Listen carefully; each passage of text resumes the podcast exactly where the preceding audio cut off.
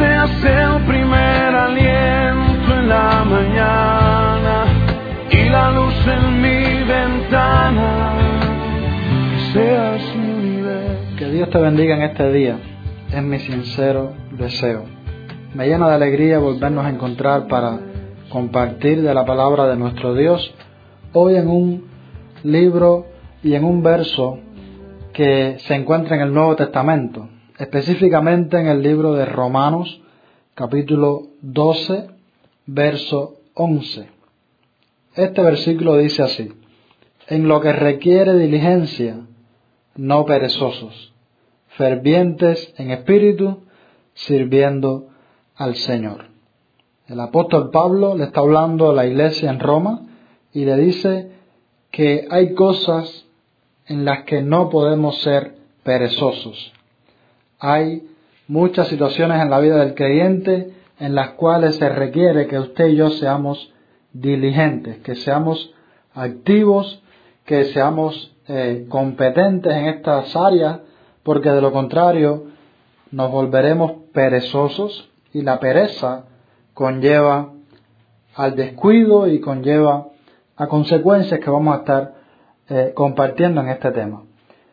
Me llama la atención muchas veces cuando vemos cristianos que les cuesta hacer o emprender cosas para Dios, cristianos que les cuesta asistir a la iglesia. Años atrás recuerdo cuando yo era niño, grandes esfuerzos que hacíamos para ir a la iglesia recorriendo kilómetros, atravesando diferentes obstáculos para llegar a la casa del Señor y lo hacíamos con gozo. Y a medida que ha ido eh, desarrollándose la vida, muchas veces nos hemos acomodado. Nos acomodamos de tal manera que la pereza, no solo física, sino espiritual, viene a nuestras vidas y esto hace que nos descuidemos. Pablo nos advierte, Seamos fervientes en espíritu. Aun si el cuerpo exterior se desgasta, pues nuestro espíritu debe renovarse cada día más.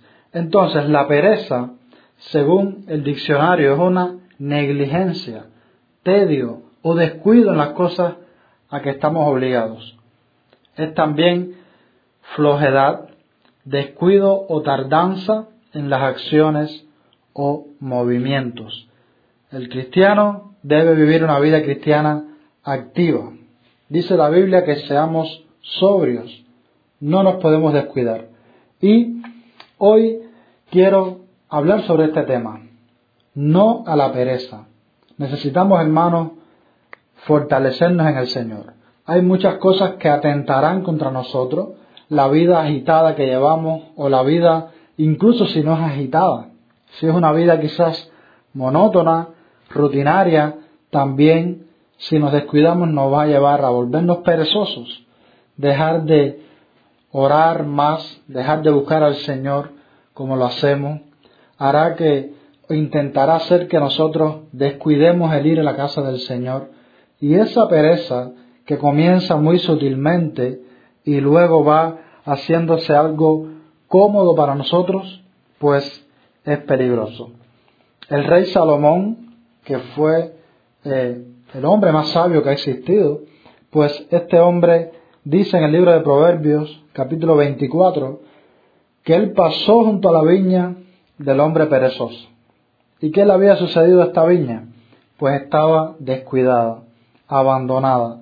Dice en el capítulo 24 de Proverbios, en el verso 31, que por toda la viña, por todo aquel terreno aquella propiedad de aquel hombre, habían crecido los espinos, las ortigas, habían cubierto todo, no había fruto, la cerca estaba derribada y esta condición ilustra al perezoso.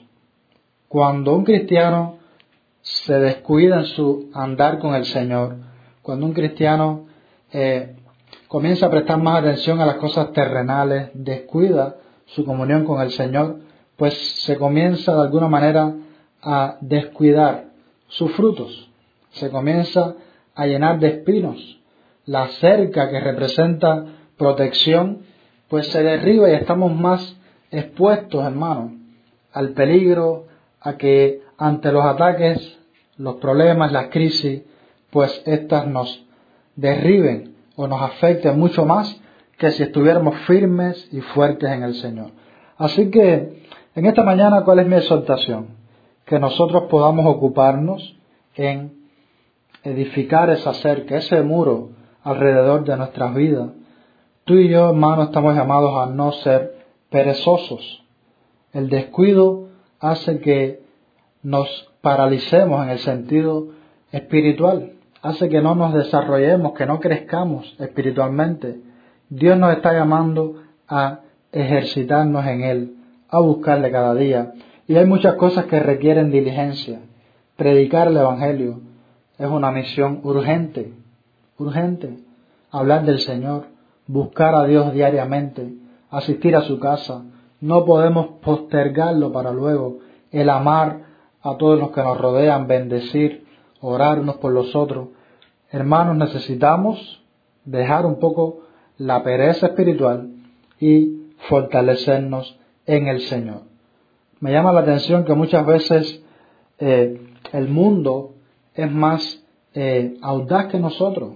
A veces vemos cómo las personas que adoran ídolos, que se reúnen para adorar imágenes o para invocar incluso eh, en este tipo de religiones, pues cómo pueden pasar todo un día completo y los cristianos muchas veces cuando vamos a la iglesia Muchos ya anhelan que se acabe el culto para regresar a su casa.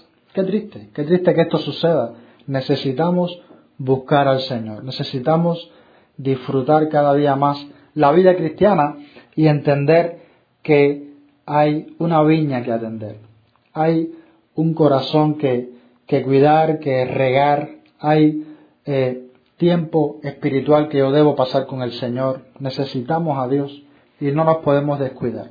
En lo que requiere diligencia, no seamos Si Dios te ha llamado a actuar en algo, si Dios te ha llamado a servirle de alguna manera, pues sé fiel en tu ministerio, cumple tu ministerio. Si Dios te ha llamado a hablarle a alguien, pues hazlo, hermano. No lo dejes para luego porque puede ser la última oportunidad de esa persona. Así que, ¿a qué te estoy invitando en esta mañana? A que podamos cobrar ánimo, que podamos fortalecernos en Dios, seguir adelante, porque no estamos solos, el Señor está con nosotros y Él nos va a fortalecer. Y Él, si tú le buscas, si nos ponemos en sus manos, pues Él nos ayudará. Quitará tu pereza, quitará nuestra, eh, aquello que nos detiene para acercarnos a Él, para ser más efectivos en sus manos y entonces podemos ser fervientes en espíritu como la palabra dice. Así que no dejemos que la viña se descuide, no dejemos que las malas hierbas broten, porque Dios te ha llamado a ser activo, ser audaz, ser sobrio y velar. Que Dios te bendiga en mi deseo.